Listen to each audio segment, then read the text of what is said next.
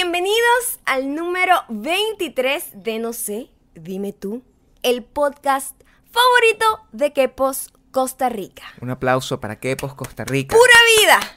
Pura vida, como Quepos, dicen por allá. Gracias a Gendry Palomo por reportarnos desde la ciudad de Quepos en Costa Y Rica. por eh, ex- esparcir la palabra. Por esparcir la palabra y esparcir conocimiento, porque aprendimos que en Costa Rica hay un lugar que se llama Quepos. Quepos. Eh, también hay otros conocimientos que hay que esparcir, como el hecho de que tienes que suscribirte a este canal inmediatamente, de Es, forma es que... obligatorio si no, no veas nada. Claro, ¿ok? o sea, Porque ¿qué es eso? ahorita. ¿Qué es eso? O sea, eso es como comer gratis todo el tiempo y ni dar las gracias, ¿vale? Detente en este momento. Detente. Yo sé que tú estás haciendo cardio. Está bien. Estás haciendo cardio. Em, detente. Tómate tu tiempo. Párate. Pon, pon uno Ponle stop a la a máquina. la máquina. No es que te vas a quedar viendo Sí, la cuidado, Párate. cuidado. No quiero ocasionar accidentes tampoco. Y cuando se tenga completamente, le das suscribir y a la campanita. Es importantísimo que hagas eso para que nosotros podamos continuar. Ya lo hiciste, ok. Ok. Y verificar si ya estaba suscrito, verificar que sigue la suscripción, porque es no es mentira esto. Sí, hemos recibido aproximadamente comentarios 10 ya. personas que nos han dicho, epa, ¿qué pasó? Yo estaba suscrita y de repente me di cuenta que no estaba suscrita anymore. Como que Sí. es verdad lo que ustedes están diciendo que está pasando, que hay una... em, las ardillas malditas, pues, están... están Mi doppelganger fue la otra Sí, están, ¿cómo se? Uy, se me fue la palabra, vale. Están Empecé conspirando. perfecto. Están conspirando en nuestra Conspirando. contra. Y, y, bueno, de alguna manera se están comiendo los cables de algún lado, no sé, pero usted, hay gente que se está desuscribiendo sin que esa persona quiera desuscribirse. So, eh, verifiquen que sigue su suscripción ahí. Sin embargo, tengo muy buenas noticias. Este, y es que el hacker que nos tenía en ese estado de zozobra, al parecer se quedó sin presupuesto. O tiene otro, otro interés. Está preocupado, está haciendo otras cosas eh, con su, su, su pareja o quién sé yo.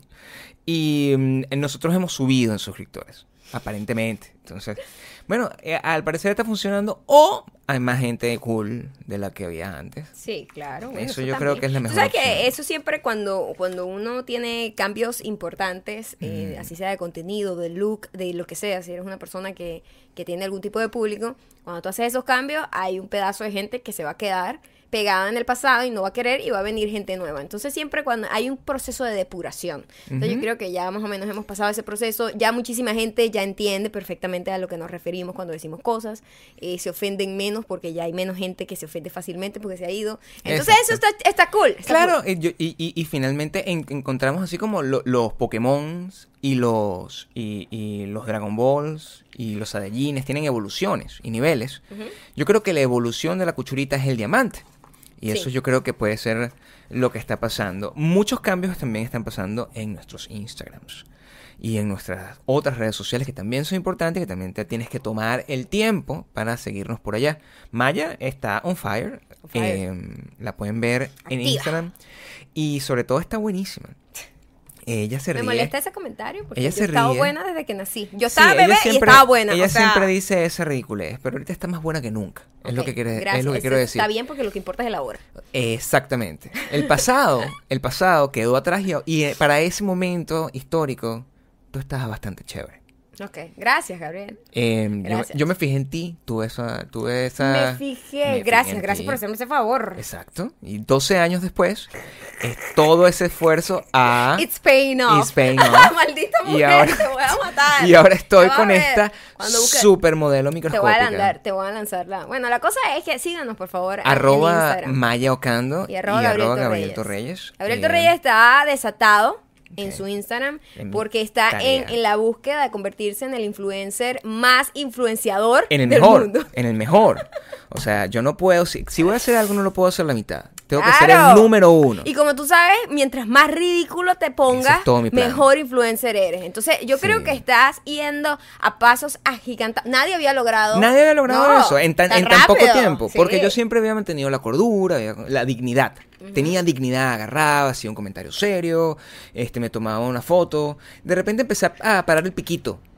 Y a, a medida que empecé a tener más el dog respuestas. face. O sea, tú eres un influencer como de old school, porque todavía, no, no- Claro. todavía no haces esto. No, pero eh, mira, la próxima foto, la gente que está escuchando el podcast, va a ser con la lengua fuera. Atentos, porque lo escucharon primero. Y yo estoy haciendo todo lo necesario Por cierto, quiero aclarar sobre la lengua, porque Por favor. a mí me encanta la- la- sacar la lengua.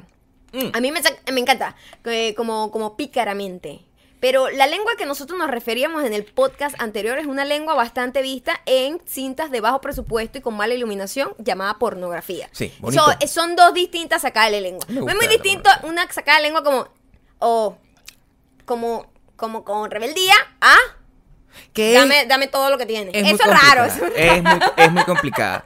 Nosotros eh, en estos días, en los últimos tres días, hemos estado sacando la lengua muchísimo. ¿Tú vas, tú vas a sacar la lengua así como dame todo lo que tienes. Es un poco raro, Gabriel. Ya veré cómo lo hago, pero tengo que cumplir con todos los actos de influencia, menos la peluca. La peluca va a ser lo último. Si llego un millón, me pongo la peluca. Te pones la peluca y empiezas a hablar amanerado y eres comediante. No, yo ya, yo ya hablo bastante amanerado y no tengo problemas con eso. El problema es, eh, Pero es que- fingir ser amanerado No, no, para no, ganar Que suscriptores. la gente no entiende cuando digo eso. La gente lo interpreta mal. Sí, sí, sí. No, yo El entiendo lo que eh, quieres no, decir. pero lo voy a explicar. Por porque favor. la otra vez dije eso. Y te ofendieron. hubo una gente estúpida, bruta, como siempre. Siempre hay alguien que no entiende. Y bueno, no es mi culpa que tú no entiendas. No es mi culpa. ¿Ok? ¿Ok? la cosa es que yo estaba diciendo como que... ¿Quién les dijo a ustedes que ponerse una peluca y hablar amanerado es gracioso? Claro. Y la gente empezó a terciversar todo y que yo estaba hablando de otra persona.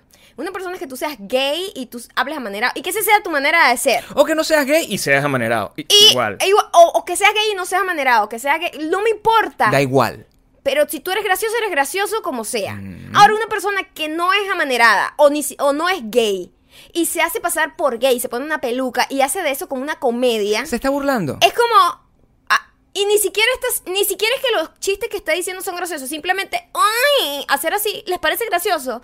Es, es ahí donde está la ofensa y es ahí- eso es lo que me molesta y eso es lo que ugh, va en contra de todos los respetos hacia la, a la- hacia la comunidad LGBT y me molesta. No estoy diciendo que alguien que sea amanerado y super gay y No súper sea gracioso, no pueda ser gracioso. No, eso no fue lo que dije. Sí, la gente Así que está- no era contra esa persona que ustedes estaban La diciendo. gente es, es, eh, eh, está muy enrollada, se inventa unas Bueno, novelas. No ustedes, fue como una persona. Me, me he dado cuenta que la gente se inventa unas novelas y además eso bueno, eh, eh, ha sido parte de mi éxito. Eh, mi última venture, como se dice. Estás muy controversial. Eres un influencer de a de- todo eh, dar. a todo dar. A Mi, todo mi dar. último venture es eh, Musicali, pero ya llegaremos a ese punto porque por lo pronto eh, hay cosas más importantes que decir y hace demasiado calor. Nosotros estamos haciendo un O sea, esfuerzo si yo me muy grande. esta camisa aquí, no crean que es porque, bueno, Maya se la Sí. está echando. Es que de verdad Sí. yo creo que esto es amor a ustedes. Sí. Porque hace demasiado calor. Demasiado, están pens- 200 grados. O sea, no hace 200 grados, pero poner Sí. las luces no hace. No hace. O sea, en realidad son como. Te puedo decir cuántos grados está haciendo aquí. La gente en, en- que está en Miami nos va a escupir la cara. Esa gente no ¿Verdad? sabe nada, no sabe nada. no Aquí está haciendo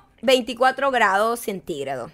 Aquí en esta casa, ¿no? Esta casa En esta casa está haciendo como 50 porque las luces, y tuvimos que apagar los aires porque los aires hacen mucho ruido, eh, y las luces encendidas, pues esto se convierte y entonces toda la casa cerrada para que no entre ruidos, tenemos que cerrar las ventanas. O sea, es un gran sacrificio. Además, con los lentes empañados.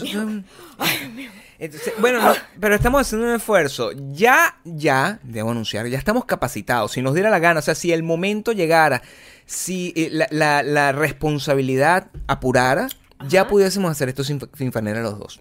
No, pronto lo van. ya- mira, en Ya. agosto. En agosto, eh, septiembre. ya estamos en agosto. Septiembre. En septiembre, principio de Ya septiembre. nos vamos a volver ya nosotros vamos a tener que en traje de baño aquí. Y- Porque esto no se, esto no puede, no se puede. Pero ya estamos preparados para eso. Ya estamos preparados para Estaremos eso. pa- dentro de un mes. Exacto, sí. exacto, para Puede ese ser. entonces. Em, eh, vamos a, a arrancar la curita desde el principio. Para salir de ese problema rápido. Vamos a salir de lo, de lo chimbo primero. para después ¿Sí? levantar la nota y terminar en, en una nota positiva. Ok. Eh, hay un país del cual Maya y yo venimos. Se llama Venezuela. Ese país es un desastre. Nosotros, de hecho, ya fuera de juego, hemos estado bastante eh, deprimidos, molestos, por cientos de cosas que han pasado. Por en e- 18 años, por ¿eh? 18 no, no, por- no hace tres meses o cinco meses. Ya, y que sean rea- Estoy súper influencer aquí. Y que sea... ¿Influencer o como y que se ha recrudecido en los últimos en los últimos meses con todas las, las protestas y las cosas y que bueno la guinda del pastel se puso el, el pasado fin de semana con un fraude loquísimo que descarado? Pues. y que ya o sea ese está ahorcado de sí mismo se, se- se ahorcó en la misma corbata Yo, yo estaba esperando eso con todo mi corazón. sí Porque simplemente es la, la muestra de, de lo... se- Y se le está cayendo, pues, la de la mentira tan descarada. Cuando una gente miente, que más o menos se puede creer, la cosa puede pasar por debajo, mucha gente te puede creer. Pero cuando la vaina es demasiado descarada, es cuando todo el mundo dice, dude. Y yo me siento, gracias después de este fraude, que es como cuando a ti te cae mal alguien. Yo soy muy intuitiva. A mí cuando alguien me cae mal de entrada, esa persona tiene algo. Esa persona Cuidado. tiene, cuidado, esa persona tiene algo negativo que yo puedo percibir desde antes de que el resto de la gente lo perciba. Y yo soy muy... y- Nostradamus siempre. soy Nostradamus. Yo digo, mira, esta persona mm, tiene una mala vibra, esto, esto, parece muy cool, pero vas a ver qué tal. Y al tiempo, esa persona hace una vaina. Se manifiesta. Se manifiesta la maldad que yo vi, así Sí. como veo en las ardillas. Una- yo lo eh, sé. O sea, desde hace años uno sabe que una, si una persona va a ser una- un corrupto, si va a ser una estafadora, por ejemplo, si va a ser un, un- o, o en algunos casos un asesino. Eso, Ah. tú tienes esos ojos. Yo tengo esa, esa bueno, no, no he descubierto una gente que vaya a ser asesina. Has pero descubierto estafadoras y corruptos. Estafadora y gente mala. Gente que es. Que, Con- que, que, que clava puñales en la espalda. Eh, Con varias personas me ha pasado. Sí. Y cuando después se delata la cosa y todo el mundo dice, wow, Maya, tenías razón. Me da rechera, siempre tengo la razón. Eso es, es una maldición, Dios chicos. santo. Pero eh, siento que ahorita Venezuela completa está así como que I told you so, con todo el Sí. mundo. Todo el mundo. Tenemos años diciendo, esta gente nos hace fraude, nos roba, nos roba, nos roba, nos roba votos. Sí. Tienen años desde que tienen la, la estupidez esta de, ¿cómo es que se llama? El sistema esta de maquinita. El chavismo. No, de, bueno, no. Smartmatic. De Smartmatic, que hicieron todo computarizado para robar más rápido, eh, pero hacernos esperar más. eh, y, y bueno, nada, eso, eso pasó el domingo. eh, si usted tiene internet, ha visto, porque esto es noticia mundial. Eh, Muy complicado. muy cosas- complicado de explicar. Mucha gente que no es de Venezuela me dice, No Maya, yo quisiera que me que dedicaras a explicar un poco de qué trata. Y no lo podemos Dios mío, hacer son porque es 18 años. ¿Cómo muy decirle a un cubano? Explícame qué pasa en Cuba. Wow. Sí, sí. O sea, hay- pero Internet está, está plagada de mala información, está plagada de buena información. Los hechos son los hechos. El dólar está, está, eh, en moneda venezolana en 15 mil bolívares. O sea, la, la, Si yo pudiese hacer un resumen. la moneda que se utiliza en World of Warcraft, que es un videojuego, vale más que el bolívar. Eso es verdad, ni siquiera un chiste. No, no, eso está pasando es real, ahorita. es Eso real. acaba de pasar. Eh, para hacer un resumen, en Venezuela, ¿qué pasa? Han pasado 18 años de un eh, gobierno, régimen en realidad, eh, que muy sistemáticamente se apoderó de todo, de todo, de todos los poderes em, y convirtió un país que era democrático en dictadura de una manera sistemática y efectivísima. Y ahorita, bueno, por supuesto, es una gente que es un narcogobierno, es una gente que vende cocaína, no son inventos. Hay dos de los sobrinos del presidente están presos en Estados Unidos, los agarraron tratando de, de meter un avión con, con toneladas de, de coca en otro país. Y todos son nar- narcotraficantes, es un país de narcotraficantes. O sea, estamos, estamos tratando con delincuentes, narcotraficantes, asesinos y... mm, por supuesto no quieren dejar el poder porque en cuanto esa gente salga de ahí va a ir presa todo el mundo. Entonces se están aferrando al poder de una manera, eh, bueno, Y el país está muy colapsado, o sea, debajo de eso todo lo que es la inseguridad, las, la- la- los servicios públicos, nada sirve. Mi, mi mamá fue asaltada hace una semana, cosa que me hizo molestar muchísimo, con, con toda la razón, porque es una señora que fue asaltada de repente por... por- ay, bueno, por- por y no, y no es y- como que, ay, no, aquí en México también asaltan, aquí, no, no, Sí. no, no, no, no, no, no, no, no, no, no. Eh, allá no existe un solo ser humano que no haya sido asaltado, ¿ok? Con arma de fuego. Y a mí en un año me asaltaron tres veces. Allá es descarado, allá eh, el, el gobierno sistemáticamente ha matado a más de ciento y pico de personas nada más en el último tres meses, porque allá mueren más de veintipico mil personas al año, Mm. Como mucho en una más, guerra. mucho más de lo que Como mueren en guerra guerras en activas, ¿ok? So, es muy largo el cuento. La cosa es que no sabemos qué va a pasar porque esto, estamos en una situación muy complicada y, em, muy difícil cuando, cuando, cuando un narcogobierno tiene apoderado todo el poder. Coño, es jodido hacerlo. Democráticamente creo que nunca va a poder pasar. Igual nosotros ya no nos podemos meter en eso porque nosotros no somos políticos. Y, y es importante Ni establecer. es- exacto. Es importante establecer la línea del el, el nivel de, de involucramiento que nosotros podemos tener. Nosotros, Maya y, y yo particularmente, dentro de este tipo de cosas. No somos medios de comunicación, No, somos políticos, somos, ni, somos, ni somos comentaristas políticos. somos personas que tenemos una conexión con el país que nos vio nacer, con la familia que todavía vive ahí, con el montón de venezolanos que tuvieron que salir de allá y con el montón de venezolanos que están arriesgando el cuello todos los días en las protestas que hacen y que no tienen un liderazgo. Y nosotros, te- esto es la única ventanita que tenemos que es como tener un tweet de hora y media, que en donde nos permitimos desahogarnos y no sé qué. No, Ah, otra cosa, sí. es un desahogo. O sea, yo- si yo o tú o cualquier venezolano quiere publicar algo, lo publica porque le sale del corazón y porque quiere Sí, decirlo. claro, por Pero nadie tiene una obligación de nada, ¿ok? Todos estamos en el mismo peo, nadie está, todos tenemos el mismo problema. ¿Por qué? La gente que vive afuera también es afectada por todo lo que pasa en, Venezuela. Claro, y encima tenemos que No solo, por, trabajar no solo y- por tu familia. O sea, te joden, no tienes pasaporte, te joden igual. No este, si, si, si, si tienes que viajar a Venezuela es complicadísimo porque no hay pasaje, no hay. O sea, No hay dinero, no hay manera de tener dinero. O sea, uno lleva unos dólares y puede ser secuestrado, asesinado, torturado, cortado en pedacitos, tirado en por, por un barranco. En fin, el, el- el- el- el punto importante de todo esto es que uno utiliza esta, esta plataforma para hacer algún tipo de desahogo al respecto, pero en el, en el brighter side de la, de la historia. Eh, se ha encontrado que esto ha sacado lo peor de mucha gente y lo mejor de mucha gente. sí. Y lo mejor de muchos países. Eh, una cosa muy curiosa está pasando hoy y, y como arrancamos con el tema de Venezuela, me parece correcto combinarlo, es que en México, que es un país que nosotros amamos con todo nuestro corazón, un país donde tenemos gran parte de nuestra familia viviendo, un país donde nosotros viajamos probablemente tres, cuatro veces al año, simplemente porque lo amamos, nos encanta, nuestros amigos son de allá, eh, eh, eh, X, Y, Z. Hoy creó un, un- un hashtag en Twitter que se llamaba Arepa, el taco está contigo. so cute. Y- so delicious. Y me pareció delicioso porque, bueno, son dos comidas que nos encantan. Y, y- y fue, fue cool. No solamente en México ha hecho este tipo de cosas. O sea, la, gran mayoría de los países eh, Hay unos que no nos latinoamericanos, quieren. sí, hay unos que no nos quieren. ¿Eh? Este, No, no, comienza por P. Comienza por P y es culpa del, ti- de, la, de gente la gente que se fue, para allá. que- Pero la gran bueno, mayoría en general ha, ha tomado u- u- una, una actitud positiva porque ya es es una sinvergüenzura. O sea, es no se puede tapar el sol con un, eh, con un dedo con respecto al, al- al tipo de cosas que están viviendo, eh, que estamos viviendo todos los venezolanos, estemos donde estemos. Entonces, el agradecimiento yo se lo quiero dedicar. A, a nosotros nos ve, México es una de las audiencias más importantes junto a Estados Unidos que nos ve.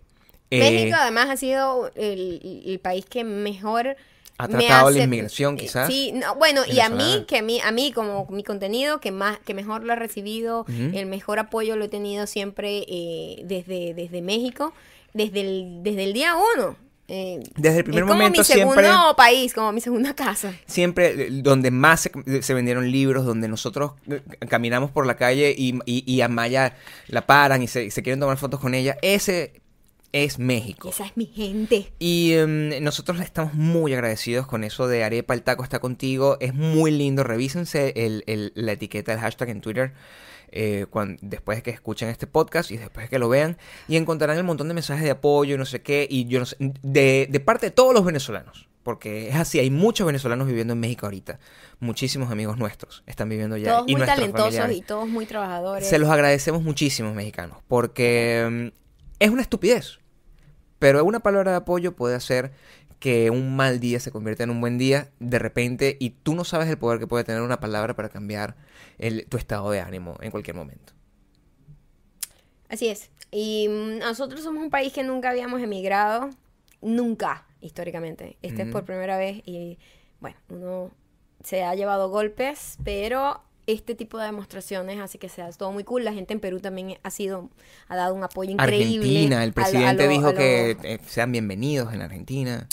Mis cuchuritas de España, que por cierto recibí varios mensajes diciéndome qué horrible, he estado viendo todas las noticias que, de lo que está pasando en Venezuela y yo tengo familias que se han ido a Venezuela porque recuerden que en Venezuela recibió muchísimo. Durante la posguerra, Claro, de todas partes. Mira, había gente de Perú, de Chile, De Argentina, Colombia. de Colombia, de, de Colombia, uff, muchísimo porque estaban así que se cruzaban un charquito y ya estaban ahí.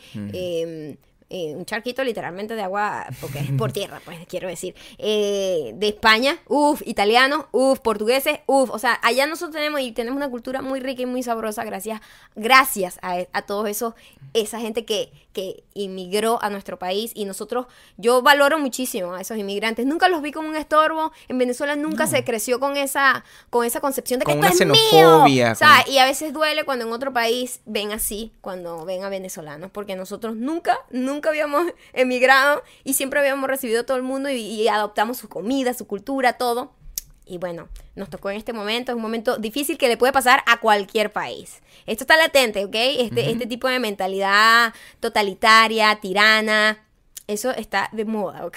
Entonces, Y en cualquier sí. parte puede pasar. Y también est- está de- de- muy de moda el hecho de, de- de- de la xenofobia. Es una cosa que se está eh, eh, eh, expandiendo, el, el- el racismo, la xenofobia. Entonces, nuestra intención y nuestra tarea es luchar contra eso. Y acciones, de nuevo, como Arepa, el taco está contigo, es... eh, son somos las uno acciones solo, somos uno solo. Y sobre Sí. todo los latinos, nosotros tenemos una conexión así, no solamente la le- el, Del idioma el idioma, sino que tenemos como unas costumbres bastante parecidas. No somos iguales. A mí no me gusta decir que todos somos iguales. De hecho, no lo somos. No. Somos muy variados. Pero no sé por qué tenemos como, es como decir un primo, un primo lejano o algo así, que, que tú, le, tú tienes algún tipo de conexión. Y eh, somos uno. Hay que, hay que ser un poquito más eh, humanos en, en todo este rollo de que andamos por el mundo rodando. Y en una nota mucho más divertida. ¡Divertida! ¡Divertida! ¡Divertida! Fuimos a ver a Metallica. Por fin. La, la tercera vez que vimos a Metallica. A mí, a menos en mi caso. La tuya es la tercera, la mía es la segunda. la tercera. Yo la vi por primera vez En en el- el 98. 99 creo, lo vimos. 99 Sí. en Caracas. En Caracas. Poliedro. Estábamos en el Y mismo concierto, pero no nos conocíamos. No nos conocíamos. eh, Yo estaba por mi lado con mis hermanos y tú estabas por tu lado. Sabrá Dios con quién, Gabriel. Estaba por ahí. Estaba por ahí. Yo era libre. Bueno, yo sé. Yo era libre y atractivo. No sé, Gabriel. Libre A y los años te atractivo. han caído bien, quiero decirte, Bueno, ¿viste? Para no decirte otra cosa. Pero ahí te- Pero fuimos a Metallica, fue todo un proceso. Maldita mujer se dice en este caso. Fue, fue todo un proceso porque creo que es el concierto, eh, apartando los festivales, ¿no? Lollapalooza, hemos ido a Lollapalooza. Pero este es el concierto más grande Pero de este una sola concierto banda de que una sola banda más grande que hemos ido en nuestras vidas. Creo que eran 98 mil personas. Si estaba lleno, podría haber llegado. O eh, sea, ¿de qué tamaño era el, el el creo que estadio? llega a 92 mil personas. Es, es el- es Sí, el- pero había una parte que no estaba Sí, lleno, pero es que es el Rose Bowl de Pasadena, es un lugar gigantesco. Gigantesco. Nosotros, de hecho, teníamos unos buenos asientos. 60 mil quizás había, o Aquí, 70 mil 70.000 personas. personas. Sí. Ah, nosotros teníamos buenos asientos, pero buenos asientos desde la perspectiva de una persona que va a ver un partido de fútbol. No, y buenos asientos de 70 mil personas. Exacto. Entonces, desde cualquier punto, a menos que hubieses estado súper, súper, súper cerca en, en- en el Snake Peak, es muy difícil tener una, una, una visión de la banda desde cerca. Pero la banda lo sabe y la estructura que montó a, a nivel de escenario es, es- es- fue No, increíble. súper cool, está bien. De lejos se disfruta muy bien también. Pero sonaba muy Eh, fue un proceso bebé. muy complicado. Eh, entrar nada más al estacionamiento fue una hora y media, ¿ok? Sí. Pa- frenada así, horrible. Y yo dije, Dios mío, para salir de aquí. Pero los primeros serán, los últimos, últimos serán serán los primeros. primeros. Nosotros llegamos y nos estacionamos en el último estacionamiento, en el último lote de estacionamiento. Y fue, entonces tuvimos que caminar bastante, pero bastante. Y yo con una rodilla lesionada. No, Estábamos ya, en, en- Mira en- todo el cuento. Estábamos en el punto 10 En el punto 10 y había que llegar al punto 1. era como una cancha de golf, Ajá. donde teníamos que caminar. Ajá.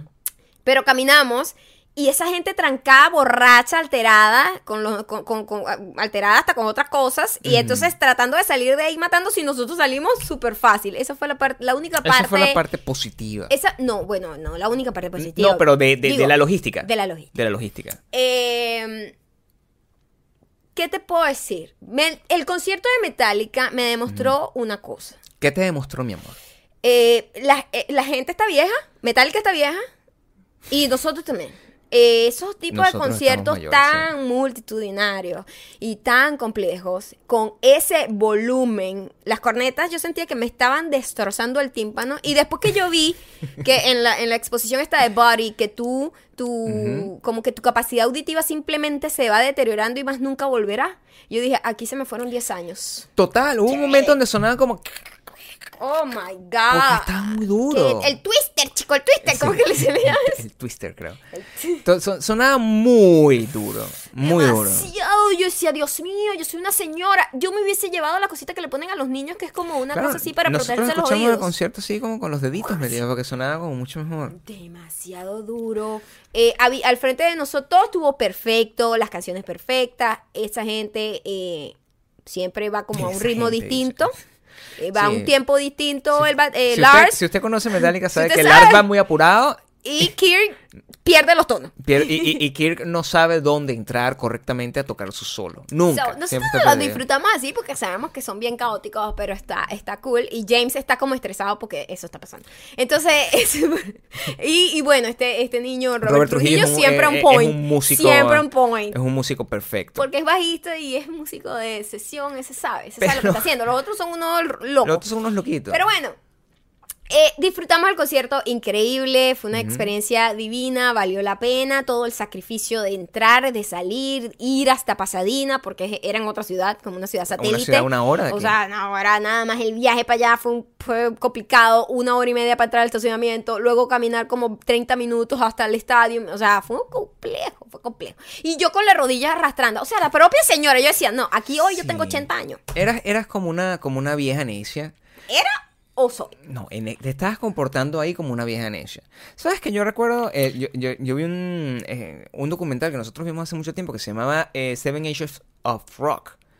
Y em, donde comentaban el tema de que hubo un momento, un concierto que hizo Oasis, que nosotros re- recién cuando vimos el documental de Oasis lo volvimos a ver, que es el concierto en, en la Network, que se llama, Ajá. allá, allá en, en Inglaterra. Y que era un momento donde se había perdido tanto la noción de, de- de la grandeza, donde ya tú ibas a un concierto y no veías ni a la banda, no veías eh, ni a la pantalla, o sea, estabas ahí como a medio escuchar Ah, un ruidito que suena de fondo.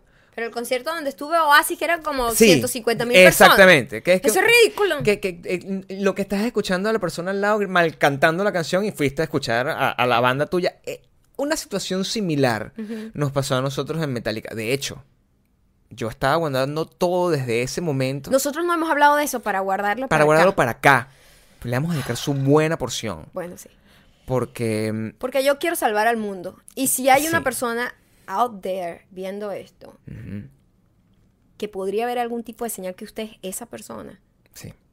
Revísese, por favor. No, no vaya más a concierto. No vaya más a concierto. Escuche esto. No vaya más a concierto. escuche esto, persona que estuvo en ese concierto, o usted si tiene las mismas características. Nosotros estábamos ahí. Todo está bien. Maravilloso, toda la ¿Sí? logística perfecta.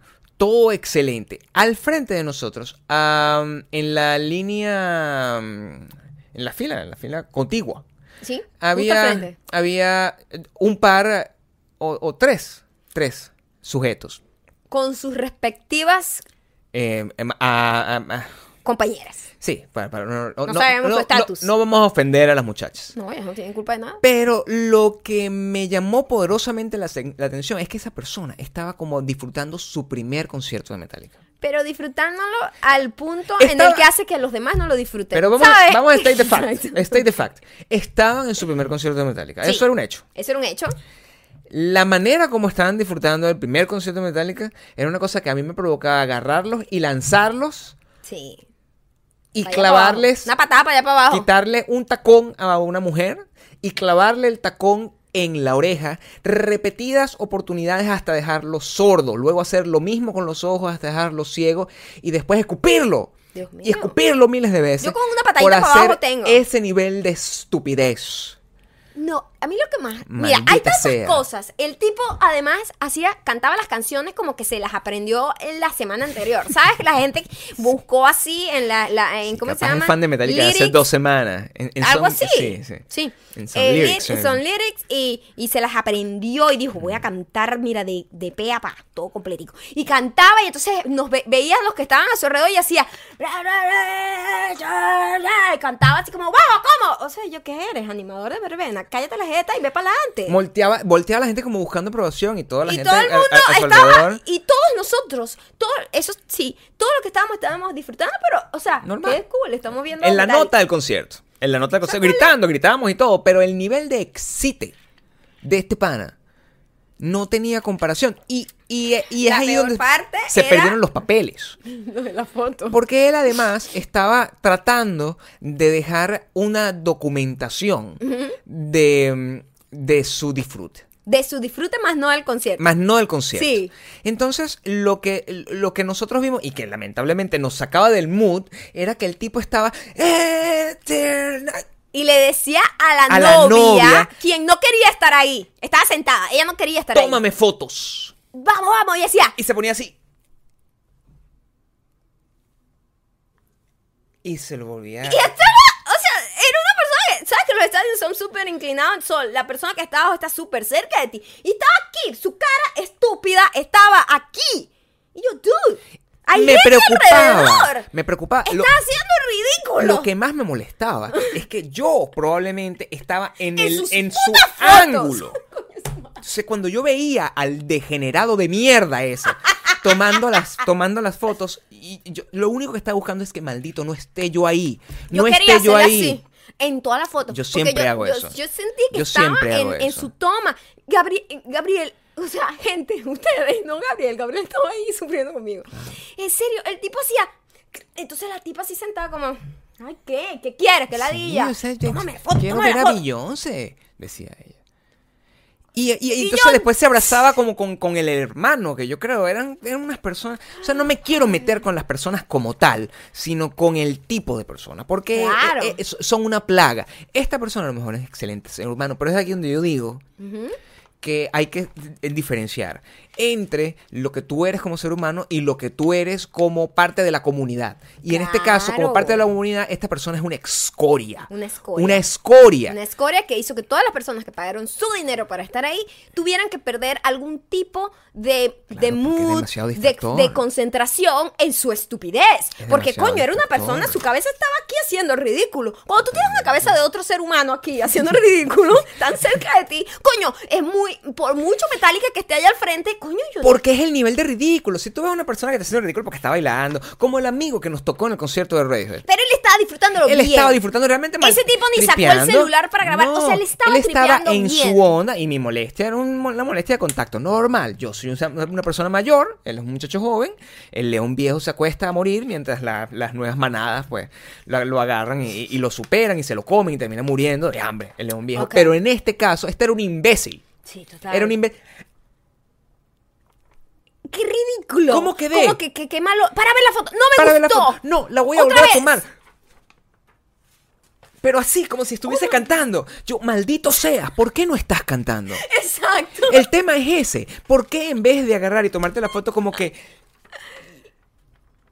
¿Por qué posas? Ya va. Y no te lo- toman la foto Lo, así. lo otro es, Es que, natural, que te tomes una foto en tu concierto para tener ese recuerdo. Está cool. Pero Yo yo, te estoy diciendo. Yo te estoy diciendo que la pobre tipa tuvo que tomar alrededor de 150 fotos. Tómame una aquí ahora.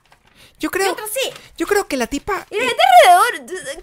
Get out of here. La tipa no ha molestado tanto a ese novio como ese novio molestó a esa tipa, asumiendo que los dos tienen una relación. Es decir, tú sabes que No, tiene existe que ser una el concepto del, del Instagram husband, ¿no? Que es el- esta persona que siempre es molestada para tomar las fotos a las novias en una pared de ladrillo. Trabajo que yo sé hacer muy bien.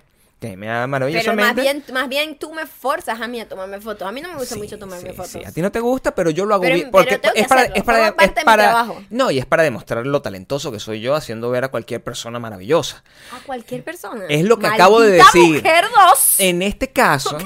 En este caso, este tipo este, molestó a este tipo. Ah, toma una foto. que- Yo, yo, Yo, yo- sentía pena por ella. Yo no porque sé. primero ella no está- quería estar ahí porque ese- ella quería estar viendo o Chance the Rapper o, O Beyoncé. Pero ella ahí no quería estar. Ya ella hizo ese sacrificio por amor. Ok.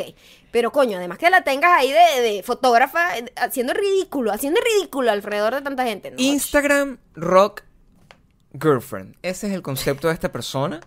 Vamos a Loser, ahondar, vamos a ahondar un poco más en ello. Si usted ha tenido la experiencia de atravesarse con este espécimen súper desagradable, por favor cuéntenos en qué concierto fue, cómo fue el caso, si ustedes hicieron algo para, pa- para, para acabar con, con- con eso. Échenos el cuento en los comentarios y Sí, nosotros sí. los vamos a leer. Me en los conciertos siempre uno tiene sus experiencias, pues. De Cuéntenos concierto de lo que sea, así sea un sea. concierto de Bad Bunny. No, la gente se comporta terrible en cualquier concierto. Sí, peor si es de Eh, Bad Bunny. Una cosa súper complicada del concierto para mí fue eh, la comida. Porque en los conciertos eh, Sí. lo que venden es perro caliente. Y unos perro calientes malísimos, porque a mí no me gustan los perro calientes de este país en general. Eh, y eso, eso es lo que hay. Pues. En Chicago sí. Los de Chicago son ricos, pero coño, como, no sé. Ah, ah. No te metas con el perro caliente de Chicago. Sí me gusta, pero tampoco prefiero el venezolano.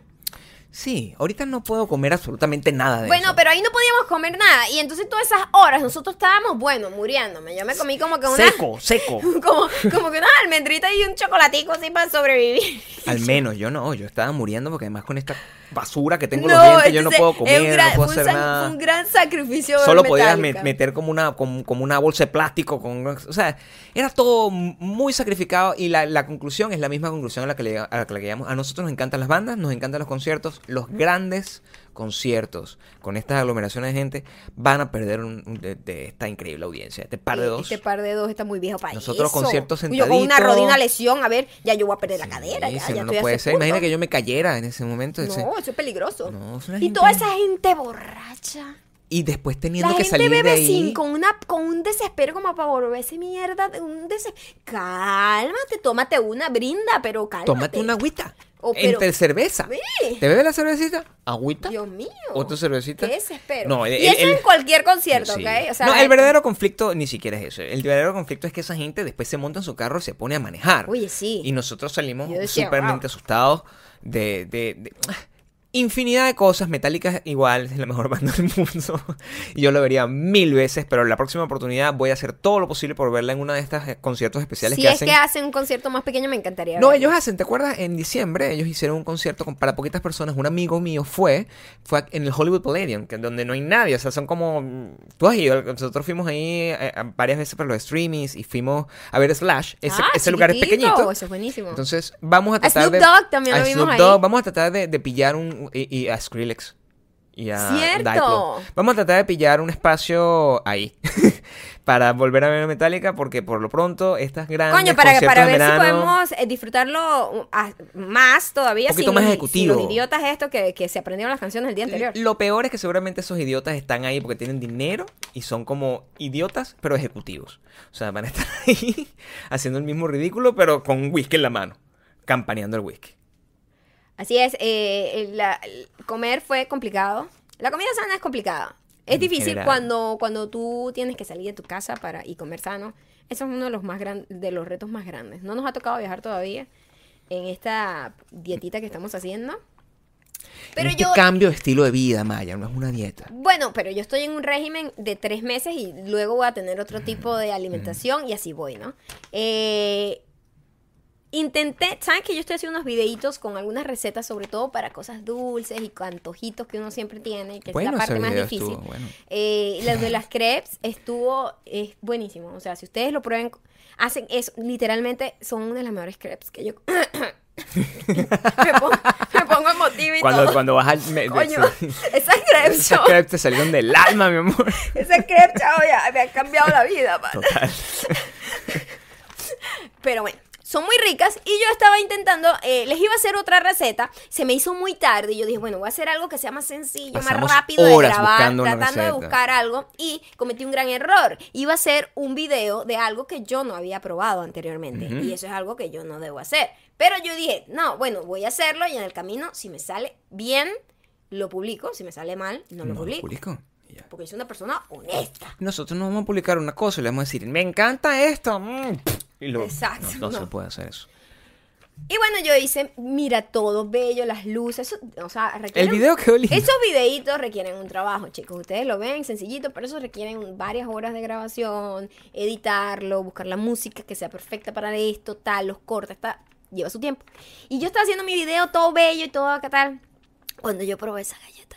Eran unas galletas de peanut butter, gluten free, sugar free, todo free. Una mierda. Era muy free Oh y ese es el God, gran problema. Oh my God. Lo peor es que esa, esa receta estaba publicada como una receta casi. En una que- página en En internet. una página súper Seria. seria de recetas. Y yo dije, bueno, esto es. Esto, y a mí me encantan las peanut butter cookies. Me encantan. Y cuando yo probé eso, yo, pero esto es una mierda. Claro. Esto es horrible. Y yo, Gabriel, sabe. Taste, it tastes like feet. Y Maya, Ross. y Maya decía, yo no puedo publicar esto, porque entonces la gente, va, la gente va a ser y va a creer hay- que, que de verdad a mí me gusta y, y yo voy a tener que mentir. Es- tendría una cadena de No, mentiras. no, no, yo soy- yo Nos soy- convertiríamos yo tengo- en presidentes yo de Venezuela. una conciencia muy compleja, es muy, muy, Sí. muy, muy, muy, alter- muy alterable. Sí, no puedes yo, no, no, no, no, no, no, no, no. Si esa vaina no sabe bien, yo no voy a publicar ese video. Bueno, no habrá video mañana. No, que no habrá video porque esta vaina me quedó asquerosa. La peor galleta que he comido en mi vida, for sure. Sí, no, For y, sure. y, y, y se, se hace difícil. Algún día... Y no es porque yo la haya hecho mal, ¿eh? Porque a veces uno, bueno, comete un error y dijo, ay, no, se pone a creativo. En vez de esto le voy a echar esto. No, yo seguí la receta como estaba en esa página, una página seria. No le voy a decir para no echarle tierra, pero cuando yo probé eso... No, lo que sí pueden estar seguros es que cuando ustedes vayan a ver una receta de las que está aquí, eh, esas En son cosas- Instagram. En, en el Instagram de Maya, esas son cosas que nosotros realmente comemos. O sea, nosotros no Además, inventamos recetas para hacerlas las cool. de las crepes fue algo que yo encontré en internet y yo empecé a hacerle alteraciones con algunos ingredientes. Para que fueran más y fui ricas. viendo, fui viendo, ah, le echo una cucharadita más de esto. Y así fue como eh, llegué hasta el punto de que digo, ah, esta está bien. Por ejemplo, las de las de mis panquecas, que yo no he hecho todavía de panquecas, y agarré la receta de Sasha, le hice algunas alteraciones a mi gusto y ahora tengo mi propia, como mi propia eh, receta que me gusta más a mí, ¿me entiendes? Claro, porque antes nos quedaban como secas, hicimos unas alteraciones y ahora son riquísimas. Y yo, mira, yo nunca he tenido un disfrute tan grande como en estos meses en los que Maya está cocinando. Porque ella tiene muy buen sazón. Sí, la gente Y, cree, mm, ah, eso es otra cosa, la gente cree que yo es que no que, co- que aprendí a cocinar hace un mes. No, yo, Maya yo tengo muy tenido muy buen sazón, sazón. muy buen Lo sazón. que es más floja que, mierda de pato. No floja, sino que yo Más trabajo floja de mucho mierda de y entonces, ah, que arrecho cocinar y trabajar, no joda. Bueno. Pero bueno, ahorita estoy buscando la manera de encontrar un equilibrio para que no se me haga tan complicado y Sí. me encanta, lo estoy disfrutando. Y lo está, lo está haciendo y, mm, y, eh, yo estoy disfrutando mucho eso y también por eso eh, estamos tan entusiasmados con estos videos que ella está haciendo adicionales los domingos. Nosotros el domingo pasado no lo hicimos por respeto porque estaba pasando el tema de la elección venezolana, pero este, este, este domingo vamos con todo. ¡Con todo!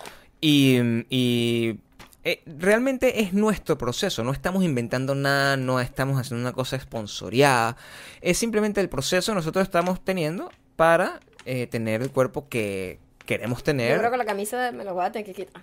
Dios mío santo. Bueno, nadie se va a molestar. Yo por lo menos me, me voy a unir a esa celebración y me- te voy a dar besitos.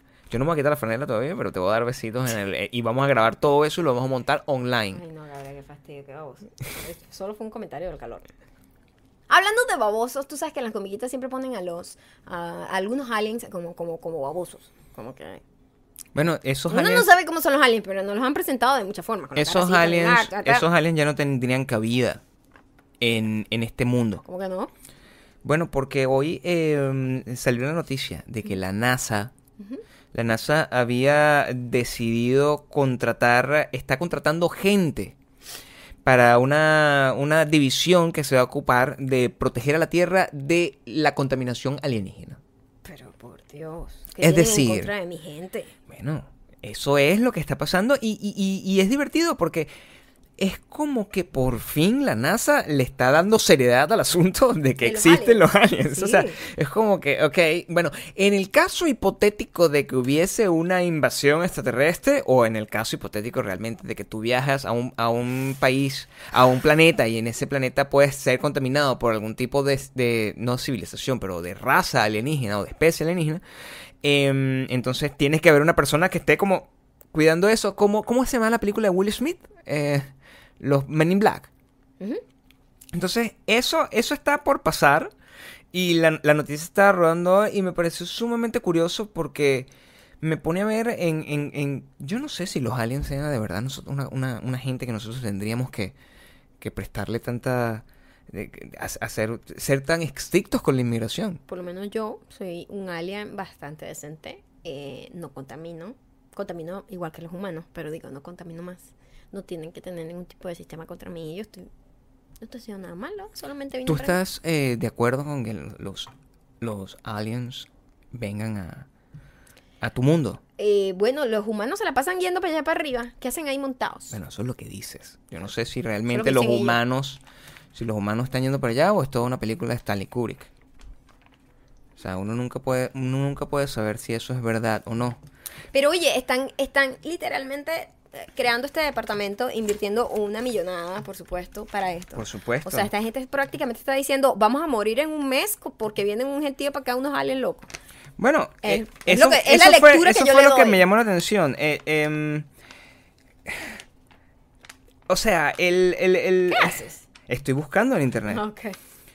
Es para que él eh, está buscando por, a alguien con un nivel de seguridad que permita que la, la vida alienígena no regrese a la nave espacial cuando ellos lancen una nave espacial a un planeta extraño. Quiere decir, si ellos agarran y lanzan un cohete a Plutón y el extraterrestre sale, eh, perdón, el, el- el- el astronauta sale a Plutón, esta persona, su labor principal es evitar que esta persona que regresa a la nave se traiga un regalito de Plutón, un BPH plutoniano. Ese es el objetivo. herpes, un herpes. herpes plutoniano. Ese es el objetivo principal. Ah, ok. Es como, es como, pero, pero es, Pero ya eso es totalmente distinto porque, obvio, si ellos van a otros planetas, es obvio que cualquier, cualquier vida que haya ahí, microbio, lo que sea, ellos le llaman alien, ¿no? Claro, pero el tema es que las personas que están buscando al- las características del trabajo es que esta persona tiene que tener una alta habilidad diplomática. ¿Me entiendes? Para conversar con el alien. No con el lo sé cómo va a conversar, cómo sería la comunicación, pero eso es lo más importante que está pidiendo. O sea, la experiencia y el skill principal tiene que ser en eh, una persona que tenga eh, altos niveles de diplomacia y en encontrar soluciones ganar, ganar cuando hay conflictos. Eso, Wow. o sea, la bueno, persona... eh, chicos, ya saben dónde tienen que apuntarse para el trabajo, los que sean diplomáticos y sepan negociar, eh, deben pagar muy bien. Aquí tengo el, aquí tengo el salario. Ah, sí. Aquí tengo el salario. ¿Cuánto es? Entre 124 mil y 187 mil al año, lo Ah, que es un salario bastante decente. Es decente, pero tampoco es tanto. Bueno, pero eh, eres astronauta, pues. Pero coño, le pagan poco para arriesgar su vida ante un ser que a lo La mejor- gran mayoría de los extraterrestres, estoy seguro que son mucho menos peligrosos que este tipo que está en el concierto de Metallica, honestamente. más mo- menos molestos. sí. Menos fastidiosos. Sí. Ya los extraterrestres están en- entre nosotros. Ya eso yo lo sé. eh, son invisibles, pero me respiran en la nuca cada vez que yo estoy durmiendo. ¿O eres tú? y, em, eh, pero eso sí, entre 124 mil y 187 mil. Les voy a dejar el link aquí abajo para que puedan aplicar. Trabajito bueno ahí. Sí, bueno, si la gente está buscando, no sé si te permitan inmigrar en Estados Unidos para poder entrar en la NASA, pero este para otro país, por lo- para otro planeta, por lo menos sí vas a poder entrar. Ok. Mira, la humanidad está buscando eh, expandir, expandir su, su capacidad de controlar el planeta, digo, el planeta no, el universo. Eh, Por eso es- inventan estos trabajos, pues. sí, pero, pero hay otros que están eh, tratando de controlar o de destrozar los sueños de mucha gente que ya está controlada, manipulada sistemáticamente por una serie, por una telenovela marimaresca Marimaresca. Con ropita, bueno, especial. Con, con, con un, como un diseñador de, de- de vestuario un poquito más arriesgado, diría yo, que Marimar. Que es la gente de Game of Thrones. La gente en Game of Thrones está en problemas. La, gen- la, la gente que produce Game of Thrones está en problemas. Bueno, y, y por consiguiente, su audiencia. Su audiencia debe estar feliz. A su audiencia le- no le importa, porque la gente le encanta pan para hoy, hambre para mañana. La gente es Sí, bruta. bueno, fíjate que eso es, es- no lo había visto de esa manera, porque esa gente lo que le interesa es saber exactamente todo lo que va a pasar en la temporada y después quedarse sin poder ver la serie.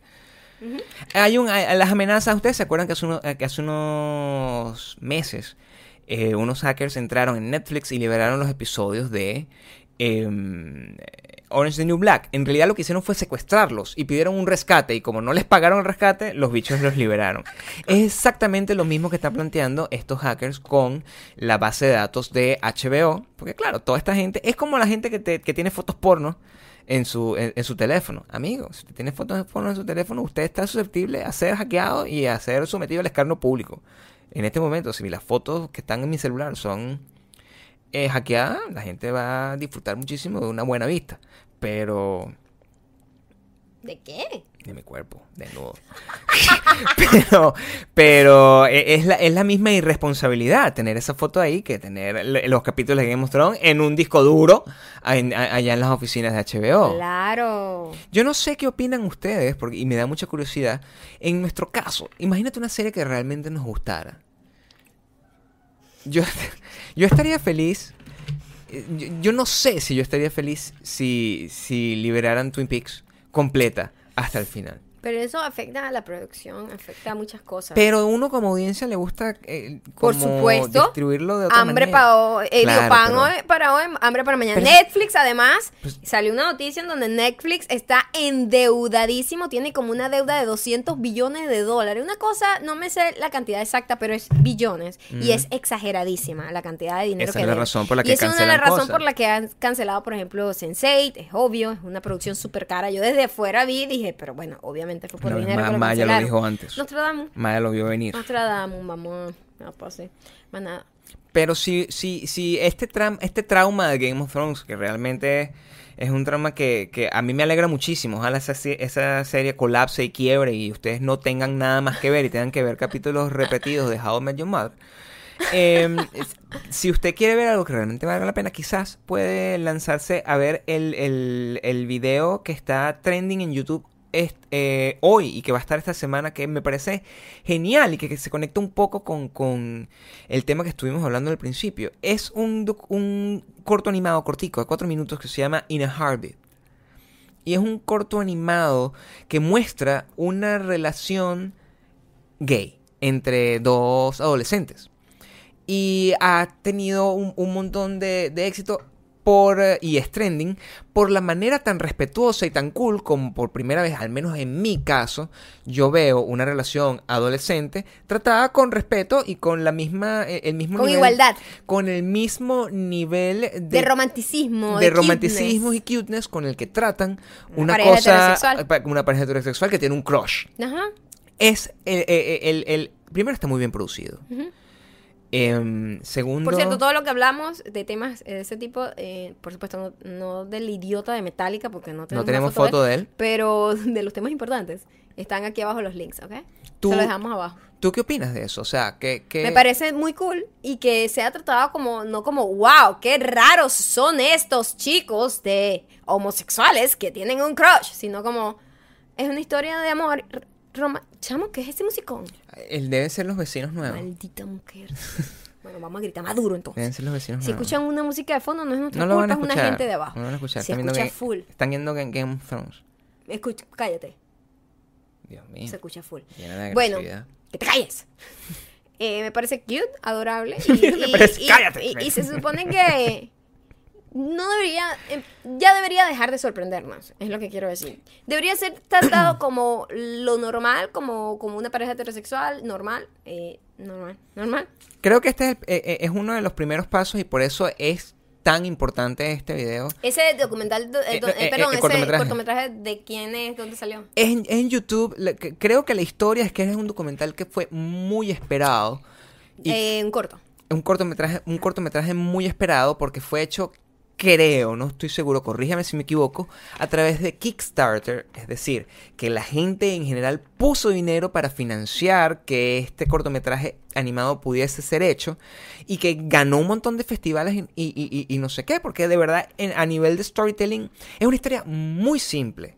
Es una historia muy simple sobre un, un, chico, spoiler alert, un chico que le, que le da su corazón a otro. Y cómo el otro pues decide aceptarlo. Es básicamente eso y el corazón lo, lo ves. Pero, pero ya, Gabriel no sabe hablar de una cosa sin contar todo. No, está, está- está tan bien hecho la manera como lo conté, que no he contado el, el- el- Maldita mujer el 3. plot. Samo, ya está, ya está fuera. Maldita mujer. No he contado el plot. Ese no es el plot. Ese es, ese es el setting de la serie, del, del cortometraje. Ok. Por favor, vean el documento. Yo no lo he visto, lo voy a ver, porque suena... Ahora lo vas a ver y te vas a dar cuenta que me, estás gritar. que me estás ofendiendo sin ningún tipo... gritando, estás Sin ningún tipo... Porque me siento súper eh, ofendido. Coño, me reventaste el oído. Recuerda que Metallica me dejó como con 10 años menos de auditivo. Vean, se llama In a Heartbeat. Este, le vamos a dejar el link aquí abajo. Vale muchísimo la pena. Y sobre todo, no solo lo vean, compártanlo. Co- Véanlo, compártanlo y apóyenlo para que se sigan haciendo ese tipo de producciones. Siempre que usted vea algo que usted diga, sí, esto, esto coopera con, con un mejor mundo, apóyelo, apóyelo, porque esos, esos productores y esa, esa gente que está detrás de, de esas producciones necesitan eh, números para poder seguir produciendo más cosas. Ese- Algo que quisiera yo, a los incentivo a que no lo vean Ese nivel de, y exacto, acabar no se lo ven. to- esto es todo lo contrario y acabar con este con este con este imperio de lavados de cerebro de distorsión de dismorfia corporal colectiva mundial Dios mío, Cuidado con el papelito. les pido por favor que dejen de darle dinero a esta familia salió ya Life of Kylie se estrena este domingo perdón y yo los hago un llamado a la comunidad Internacional. eh, internacional eh, de este podcast que abarca pues todo el mundo Sí, entero sí. y hasta los aliens que están Todo el mundo. invadiéndonos a través de herpes y VPH. Y PPH. Por favor, no. Y de Drake. Stop it. Stop it. O sea, ahora va a salir el y esta niña. Es un reality show de... eh, se llama Life of Kylie.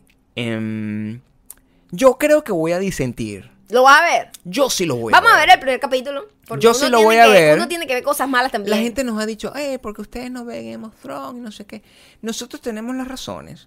A, a- a mí nadie me pregunta, oye Gabriel, ¿por qué tú no comes pupú? Nadie me lo pregunta, ¿verdad? Porque tú asumes que eh, no es normal ver pupú, ni comerlo. Comer pupú. Oye, pero tampoco hables tan mal de Game of Thrones. Tampoco, ¿por qué lo odias tanto? No a mí simplemente no me gusta. No, yo no lo odio. Pues está hablando del pupú de Game of Thrones. Es una comparación. La gente está muy sensible con las comparaciones que uno hace. No, no, Tú no. también eres muy épico con tus comparaciones. Yo creo que esto no está funcionando. Esta relación se acabó el día de hoy. Gabriel, a- tú siempre me llevas a la contraria. Yo estoy tratando de ser defensora de toda esta gente preciosa que nos sigue, que también ama Game of Thrones.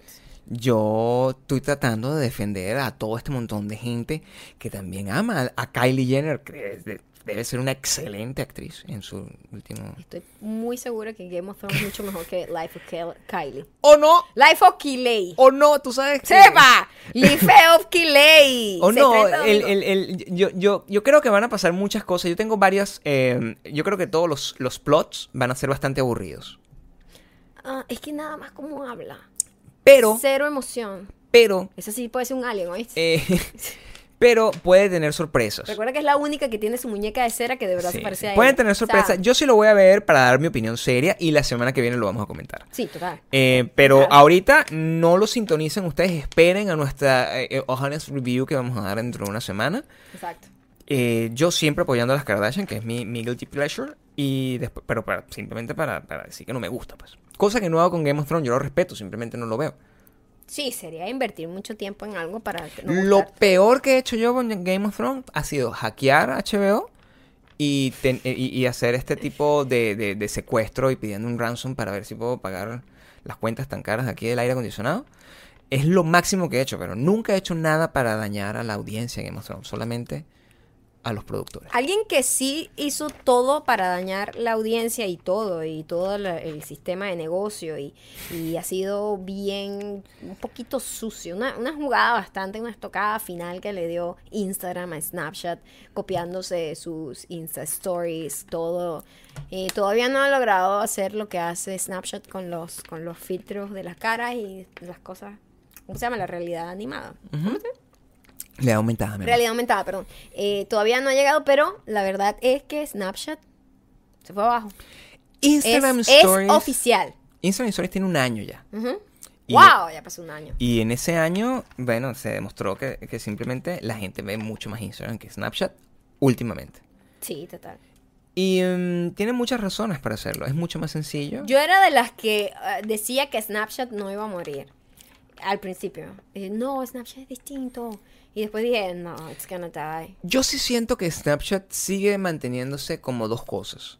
como, como, el, como el medio oficial de las Kardashian, pues son las únicas que tienen un contrato No, con no, no, Snapchat no y es tienen cierto. que a, a juro, ellos tienen un contrato con No, Snapchat yo sé. y tienen que publicar a juro en Snapchat. Pero no es solo ellos. o sea, los medios más importantes del mundo también tienen presencia en Snapchat porque lo que sí tiene Snapchat es que el, el- el- su storytelling es mucho más interesante, es mucho más innovador que la televisión tradicional.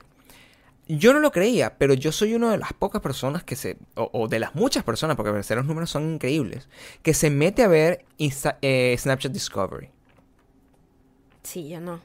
Y, y, y está muy bueno. Las publicaciones que te te enteras de muchas cosas y es una cosa que tiene... Está cool, pero yo no sé, perdió todo porque cuando eh, ya Instagram como, como medio de comunicación, es un medio de comunicación masivo para todos los artistas y para todo el mundo que tenga algún tipo de presencia pública. O sea, por ahí la gente anuncia todo, la gente que está embarazada, no sé qué, el nuevo álbum, el nuevo video. Instagram se convirtió literalmente en la plataforma que todo el mundo escogió para dar anuncios importantísimos y, y prácticamente tú te paras en la mañana y revisas Instagram para saber qué comió este, qué comió este y, y qué, qué- qué nueva locura ¿Y hizo cómo- Justin Bieber o, o vamos a ver cuál ¿Cómo es el sacaste los cuadritos? cuál es la nueva tendencia, exacto, cuál es la nueva dieta, cuál es el nuevo ejercicio, cualquier cosa, o sea, Instagram se convirtió en eso. Y Snapchat se había convertido en como el día a día, como un videoblog andante constante que se, que se, que se actualizaba diariamente y por ahí veías. Cuando Instagram le robó eso a Snapchat, si ya tú todo tienes todo en un solo lugar. Yo entiendo que mucha gente y en muchos países eh, el, Insta, el, Inst- el Insta Story no rueda muy bien, pero aquí rueda perfecto. Entonces, eh, aquí sus números son muy poderosos. Pero no, no lo sé, o sea, en- globalmente la gente ve más eh, Insta Stories porque sí, eso el número eh, salió hoy. ¿Sí? Pero Snapchat sigue siendo una fuerza y yo creo que va a haber una evolución de la misma forma que la gente sigue usando Lo que sí sé es que Snapchat está en un plan de cambiar totalmente su estrategia de negocio. Se está convirtiendo en un medio y van a hacer exactamente. Y eso es lo que pasa. la- uno tiene que adaptarse a los cambios. Le copiaron todo. eh, le tumbaron el negocio que tenían y ellos simplemente se están adaptando a ese cambio. Espero que sobrevivan porque a mí me encantaba Snapchat muchísimo. Lo que creo es que deberíamos volver a usarlo, pero no vale la, la pena en este momento porque eh, uno no quiere estar como hablando a la nada. Yo a veces lo uso. Yo a veces me pongo y hablo y tengo respuesta. Pero, pero no la respuesta que, que, que de repente encuentro con mi nueva carrera de influencer En Instagram. en Instagram. Claro, ese es tu Y espacio, ese es tu espacio. Yo acabo de abrir Musicali. Lo subo mis musicalis ahí en, en Instagram. Y ya tengo 66 seguidores. Qué grande. Soy Gabriel. una estrella. Estás, bueno, para arriba. Estoy. Estás como Belinda, ganando, Ganando. como siempre. Así me siento. Em, eh, yo creo que llegué un poco tarde a la fiesta de No importa, de estás, repartiendo así como, estás, estás como barriendo lo- lo- el papelillo del piso, pero Sí, todo pero bien. Está bien. Los, todo que- bien. los últimos serán los primeros. Así, Así llegamos es. nosotros a Metallica. Así es. Y Así, salimos a lo mejor tú estás dando una vuelta y tú de repente, ¡guap! Estás de primero en la otra vuelta. Bueno, yo veo que mis videitos, cuando los monto en Instagram, les va bastante bien. La gente me ha recomendado muchísimas canciones. Todas las canciones van a pasar Ay, en distintas formas. Todo menos peluca. eso no. Ese va a ser el objetivo. Hashtag todo menos peluca. Ok. Y ahora vamos con las recomendaciones. Como puedas, me estoy muriendo de calor. ¿no? Ay, Dios mío, vamos a darle rapidito, mito, para ver si no me muero. sudando. Bueno, quiero empezar con un- una serie, un seriado de Netflix que se llama The Chef's Table, que es muy parecido a Abstract. Abstract, que hubo como un- una serie que mostraban distintos tipos de eh, Diseñadores. diseñadores. De, de distintas De maneras. distintos, de de- distintas- en distintas ramas y como conocer sus historias es distintas disciplinas. sería. Exactamente, es verdad. En ah, The Chef's Table, bueno, es la, la vida de, un chef, o bueno, no es la vida, es como una, una propuesta muy artística de, ver como la vida desde los ojos de, de ese chef. Chef. Y mm, me encantó el primero. El primero me atrapó muchísimo porque es con un chef italiano que es uno de los mejores del mundo. Y mm, su historia es fascinante. Fascinante. El segundo me fastidió un poco, no he visto todavía más.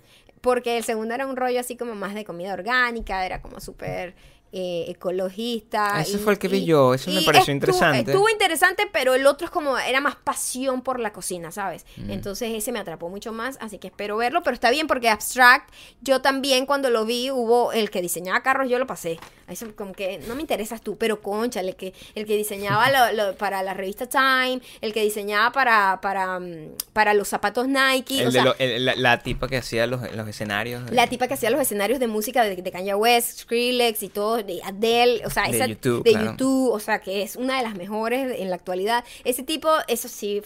Es más, es cuando yo vi Abstract, ¿es Abstract o Abstract? ¿Sabes qué? No sé. No sé Yo cómo se pronuncia.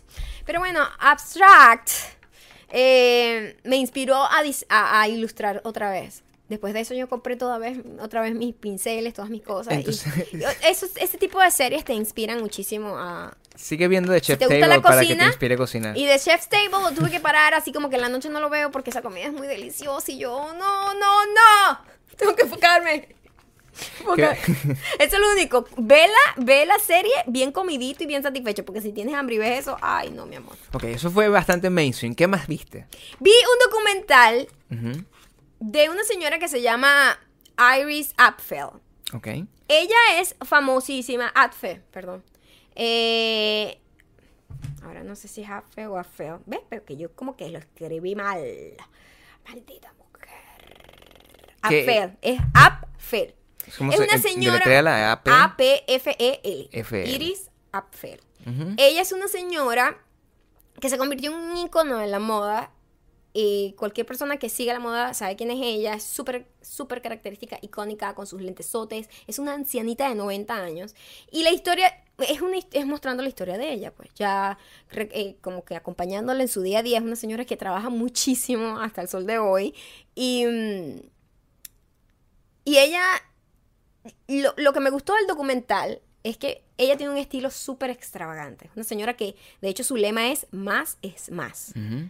Que totalmente no tiene nada que ver conmigo porque yo soy súper minimalista, súper clásica, súper sencilla.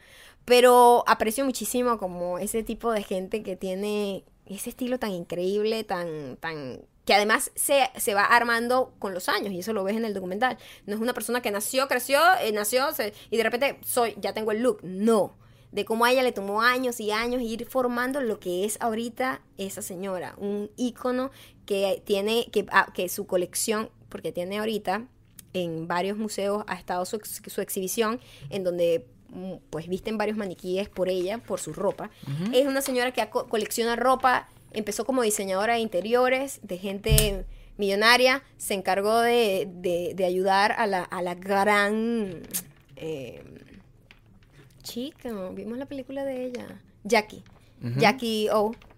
¿Te acuerdas que Jackie O, ellos remodelan la Casa Blanca? Bueno, ella ayudó a remodelar esa Casa. Blanca. O sea, ella ha estado toda la vida en ese mundo y es súper interesante. Y una cosa de las que más me gustó de todo es que está todavía con su esposo de toda la vida.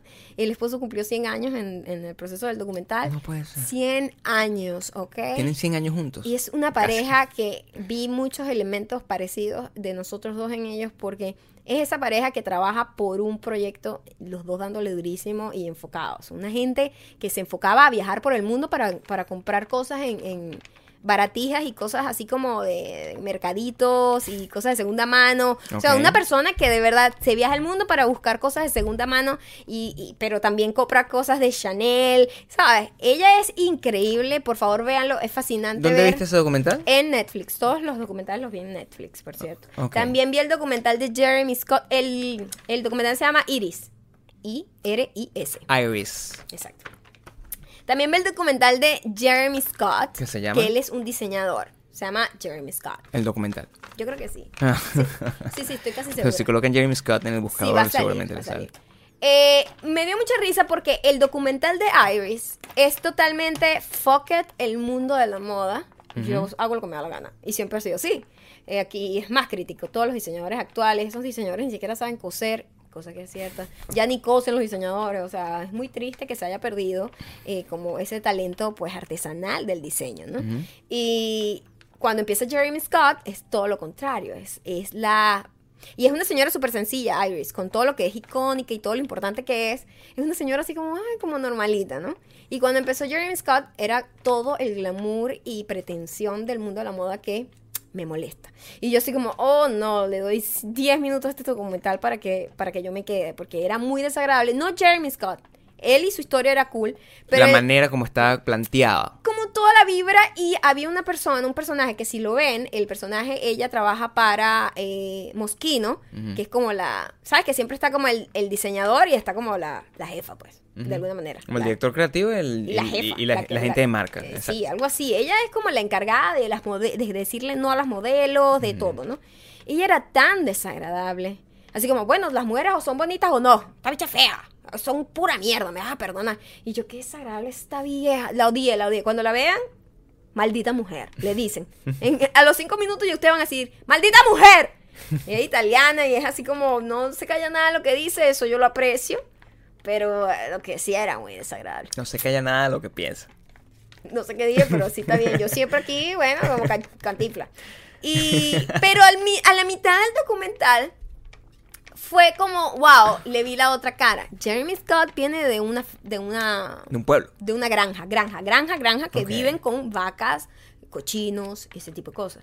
Y tuve una conexión espiritual con él, porque yo dije, wow, yo, yo sé lo que es venir de, de, de como, de, ¿cómo se llama esto? Un background como humilde. Background. ¿Cómo se dice background? ¿Ves? El musicón, chamo. Eso es Twin Peaks. Pero a todo volumen. Bueno, yo por lo menos es tu enemigo por de 50%. Gabriel, atento, estamos aquí. No, estoy en el Black Lodge. No, yo estoy muerta ya con calor. Yo creo que morí. Estoy solo está aquí como. Era como una persona de una granja. Era una Él persona era una que persona de una granja. Y yo dije, ajá, muy cool. Jeremy está en el mundo de la moda. Y a pesar de que él es un rebelde también. Eso es muy cool. Él, él, él es odiado por el mundo de la moda pretencioso, pero sigue siendo un nivel de pretensión rebelde dentro del mundo de la moda. Eh, pero al final su familia sigue siendo su familia de una granja. Entonces cuando tú ves ese contraste de cuando él va a visitar a su familia, la casa abandonada de su abuela, me recordó mucho la casa abandonada de mi abuela, este, el, que la abuela hacía como, agarraba todas las telas y hacía cosas, mi abuela hacía así como sábanas con, con todos los recortes de distintos eh, eh, telitas que tenía, entonces eran como unas cobijitas así con distintos cuadritos, distintos telas, que era muy cool además, o sea, era super Jeremy Scott, ese estilo de mi abuela, cada vez Y, y en conclusión, ¿qué te pareció el personaje? Me encantó, me encantó. Entonces al final a- tuve que mm, como mutear a la tipa mentalmente cuando hablaba porque ella es muy desagradable, pero él me encantó, me encantó su historia, me encantó como una persona que ha sido muy despreciada y ha sido ha ido muy en contracorriente, ha logrado muchas cosas y eso es muy bonito. Y otra cosa es que al final siempre ha tenido a su lado a su pareja. Y así, eh, eh, en los dos documentales pude ver lo mismo. Es más, en el de Chef, eh, de, Chef's Table, también. Los tres, en los tres documentales, lo que predominó es la historia de amor que había en las tres eh, historias, que fue lo que hizo que eso fuese un éxito, que la, que la carrera de esas tres personas funcionara, porque era un proyecto de pareja, era un proyecto de equipo, y me sentí identificada y me gustó. Está muy cool, véanlo. ¿Te sentiste identificada? Claro. Sí eres cute. A Yo tengo- pesar yo de tengo un todas corazón las... negro y podrido como una pasa, pero Si alguno lo de tengo. ustedes... Pero las pasas son dulces. Ahorita en diciembre, cuando cobremos el millón, ese dinero no lo voy a gastar en nada de ustedes. Pero si alguien quiere hacer un documental sobre nosotros, no le voy a dar nada de ese dinero, pero bueno, tienen una historia bonita que contar. Ok, Yo, ¿qué en- vas a- eh, vamos a darle rápido porque me muero. yo para compartir, eh, no, realmente no tengo muchas cosas que compartir. Porque ha sido una semana donde bien, he, he tenido, he tenido Vene- Venezuela en, en la mente y como no me, no me he podido concentrar, estoy releyendo cuando no estoy escuchando el podcast de Twin Peaks porque es mi única obsesión.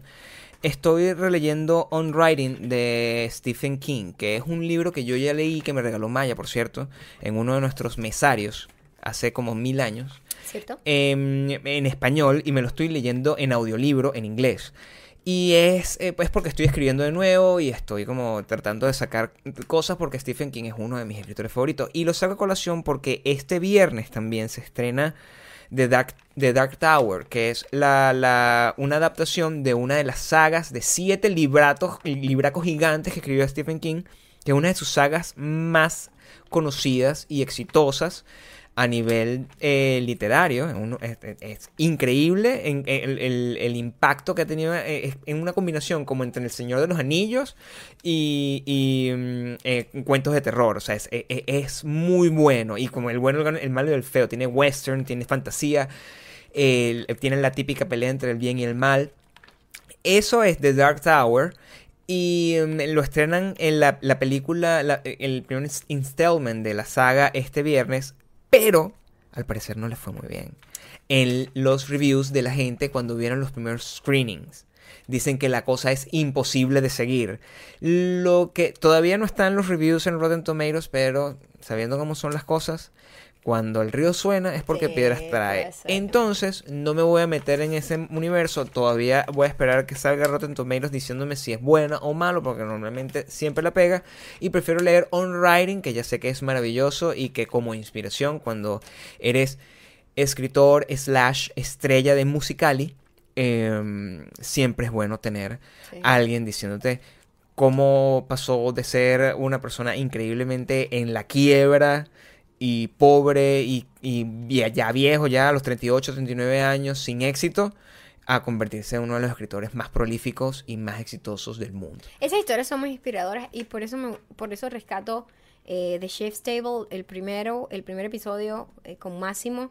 Es una historia donde siempre antes de, de subirte al éxito completo, Ujú. pasas por, por, por la peor quiebra. Siempre es así, Jeremy Scott también le pasó. Entonces es muy lindo ver ese tipo de historias porque dices, esto es una gente normal igual que yo, Sí. que simplemente siguió empujando, empujando hasta que, hasta Y, que y- eso, y eso pasa en todos los, lo- los sentidos. Pasa en un país, siempre se pone la cosa súper fea y de repente ese país sale adelante. Sale en una relación o cuando en tu falta, en tu vida amorosa es un desastre, pero después consigues el amor de tu vida. Y pasa en casos como el de Maya y yo, que ahorita estamos probablemente más pobres que nunca, Pero vamos pasando a calor. Vamos a cobrar el, el, Vamos a cobrar el cheque. cheque del millón de dólares en unos días. El libro de On Writing en español se llama Mientras escribo. Para los que me lo van a preguntar, porque bueno. Ok, ahora vamos a los comentarios rápidos porque este tipo está poniendo la música a todo volumen como para que para molestar. Son tres. Eh, son tres comentarios. Laura Maldonado dice, yo mientras veo, escucho los podcasts, El procedimiento. el procedimiento. 1. Abrir nueva ventana de Google. 2. Abrir N cantidad de pestañas conforme vayan dando las recomendaciones. 3. Leer y profundizar en lo que más me interesó. Muy bien. 4. Dejar todas las ventanas abiertas. Cuando los escucho a las 3 de la mañana, por ejemplo, para luego hacer las debidas indagaciones con calmita. Ok. Definitivamente muchas cosas quedan. El tiempo invertido en esto me deja más que ganancia. Gracias. Laura Maldonado, qué bien escrito está este mensaje. Gracias. I Es el primero you. que te vamos a decir, Laura. Sí, me encanta cuando está así redactadito perfecto porque lo puedo leer bien. Lo segundo es que voy a hacer lo siguiente. Voy a convertir este mensaje en, el, en el, el método de uso de los podcasts. Ok. Entonces lo voy a convertir en un post de Instagram y lo voy a, lo voy a publicar. Le voy a dar crédito a Laura. Laura fue- Maldonado. Porque fue la que, la- la- la que Primero, lo creó. eh, mira, yo sé que Laura, vamos a psicoanalizar un pelo, es una loquita, eh, súper... eh, Súper frita. Súper neurótica, eh, control freak. Mira el orden con el que escribió, el orden con el que hace las cosas, Es simplemente para escuchar curiosa. un podcast. Es una persona que tiene esa, esa hambre de conocimiento, que quiere, quiere saber más y aprender más y no se le pasa nada por, por, por encima. Me encanta, Laura, me cae súper bien. Podría ser mi amiga. Muchas gracias por haber creado el Bademecum de No sé, dime tú. Ok, ahora Oshitan Afro. Oh shit and afro. Oh, oh shit. Oh shit En afro. afro. Ok. Ok. Por cierto, eres igualita a Skrull Girl. La heroína de Marvel. O sea, es tan nula que yo ni sé quién es esa, ¿ok? Ja, ja, ja, ja, ja, ja, ja, ja, ja, ja, ja, ja. Tanto que te quejas de las ardillas y eres igualita a Skrull Girl. Ja, ja, ja, ja, ja, ja. Ustedes son lo máximo. I love you, pero te odio un poquito. Em, Porque ahora nena. me hiciste enterarme que existe esta Skrull Girl. Y ahora que te veo, Y cariño. la googleé. Ahora que te Pero veo. en bonita. La Skrull Girl. O sea, Eh, lo voy a tomar como un. Es como, si un tú. halago. Es como si tú fueras una ardilla. Ok. O sea, es así de cute. Puede ser que yo Y me haga pasar peligrosa. por una ardilla en las noches. ¿Qué tal que tú seas una ardilla y tu odio hacia las ardillas viene desde el, el hecho de que eres una ardilla y no quieres pertenecer? Es como el drama humano, pero el, el drama ardillístico en este caso. Yo creo que hay que tomar en O consideración. simplemente estoy creando este, este show con algún, ¿En contra de las ardillas? con algún tipo de interés de dominio mundial. Nadie sabe. Nadie sabe. Quédense viendo más podcasts a ver cómo, cómo se desarrolla esto. Lolita dice, Gabriel, hace dos meses no me llames influencer, no me ofendas, Gabriel, hoy. Desde que empecé con mi nueva profesión de influencer. ¡Los amo! Yo leo cómo está escrito. Lolita, gracias. Em, lo que pasa es que, como lo expliqué al principio, sí, yo nunca comienzo nada y lo dejo a la mitad. Yo siempre trato de llegar hasta sus máximas consecuencias. Y yo no me voy a quedar como el tipo que intentó ser influencer. Yo voy a ser el más grande influencer del mundo con mis cuadritos y mis cuentas con canciones de rock. Em, sin peluca. Muchísimas gracias a todos ustedes por haber escuchado el podcast el ya saben día que, de nos hoy. tienen que dejar todos los mensajes que les dé la gana aquí en la cajita de comentarios. Les dejamos todos los links. Ya saben que nos tienen que seguir, que se tienen que suscribir, por favor, se los suplico. Que le den like a este, a este video, a este video y que lo compartan con alguien que, que, que necesite pues pasar una hora y media acompañado con una gente súper cool pasando calor. Targetéenlo, sobre todo esa gente que agarra y dice, ay, pero qué aburrido es hacer cardio. A esos son los que los tienen que mandar. De la manera de que usted haga cardio más, más, más como olvidándose de su propio dolor. Víctimas sencillas, o sea, las madres son súper sencillas, las madres Sí. siempre están buscando compañía porque se sienten muy solas, Sí, porque sí. ustedes no le prestan atención. Es cierto. Esa, las amigas fastidiosas que ustedes quieren mantener alejadas Esa amiga, ustedes. esa amiga de usted que, que, que estudia diseño, que tiene que hacer muchas láminas y cosas, arquitectura. Eso es Targeté, perfecto también. arquitectura. Targeté, targeté, targeté. targeté, arquitectura, la gente que tiene que hacer mucha lectura. Mucha lectura así de estudiantes de derecho, esos son también presa No, fácil. Pero, pero, pero, pero, pero gente que tenga que hacer algo con las manos y no estudiantes con la de cabeza. estudiantes de arte, estudiantes de, de- estudiantes, agarra estudiantes en general. Para estudiantes y a gente que tenga insomnio es perfecto también. Muchísimas gracias. Eh, las personas que hicieron este podcast, una se llama Maya Ocando, es hermosa. La otra soy yo. La es- otra persona es un señor que está buenísimo ya. está buenísimo y tiene, al parecer, me estoy enterando, fotos comprometedoras en su celular. No, son las mismas fotos que te mandé esta mañana. Son tus fotos de tu avance, de tu avance. Las fotos de mis cuadritos, Ah, sí. ok, ok. Que pronto la van a ver. Eh, los quiero mucho, ya saben. Nos vemos en el próximo podcast. Y este domingo hay nuevo videíto sobre. No sé. Todavía lo no, tendrá que verlo ya. Todavía tienen que verlo. No sé, dime tú. Besitos. Bye. Bye.